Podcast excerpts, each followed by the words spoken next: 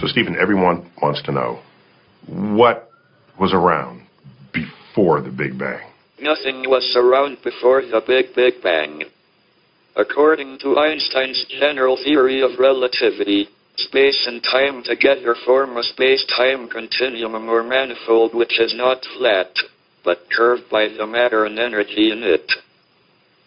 I adopt the Euclidean approach to quantum gravity to describe the beginning of the universe.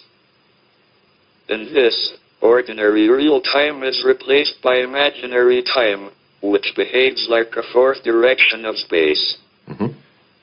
In the Euclidean approach, the history of the universe in imaginary time is a four-dimensional curved surface, like the surface of the Earth, but with two more dimensions.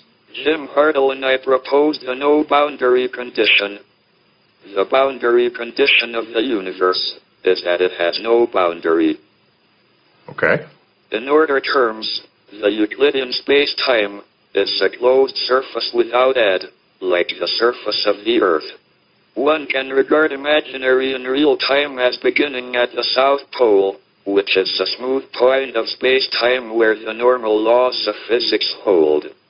There is nothing south of the South Pole, so there was nothing around before the Big Bang.